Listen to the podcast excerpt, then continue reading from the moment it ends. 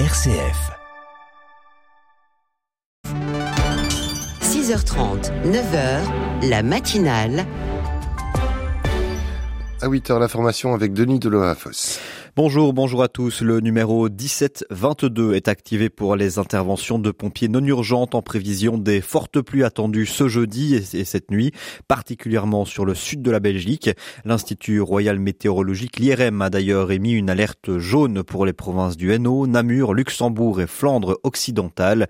Si une vie est en danger, c'est évidemment le 112 qu'il faudra par contre composer.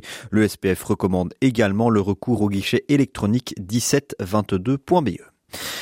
Et puis les douanes disposeront d'ici la fin de la semaine prochaine d'une voie rapide qui permettra de détruire de la cocaïne le jour où elle est saisie, a indiqué la ministre flamande de l'Environnement, Zual Demir.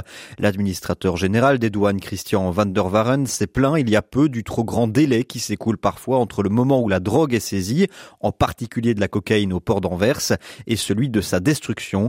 Une voie rapide sera donc mise en place. La ministre veut même aller plus loin et voir s'il est possible que les douanes rendent elles-mêmes chimiquement inutilisable la drogue saisie de manière à réduire encore un peu plus le délai. À l'étranger, le dirigeant chinois Xi Jinping et le président américain Joe Biden se sont mis d'accord pour reprendre les communications militaires de haut niveau, a rapporté un média d'État de Pékin ce jeudi, sur la base de l'égalité et du respect, est-il précisé. Ils se sont également entendus pour instaurer des discussions gouvernementales conjointes sur l'utilisation de l'intelligence artificielle et établir un groupe de travail sur la coopération en matière de lutte contre les stupéfiants. Puis chez nous, le spécialiste français des vélos reconditionnés Upway va ouvrir un entrepôt en Belgique cette année. Environ 20 personnes y seront employées à court terme. Ce nouveau dépôt sera stratégiquement situé sur l'axe Bruxelles-Malines-Anvers. Upway explique être actuellement pour parler avec une liste restreinte de trois entrepôts pour un début d'utilisation le 1er janvier.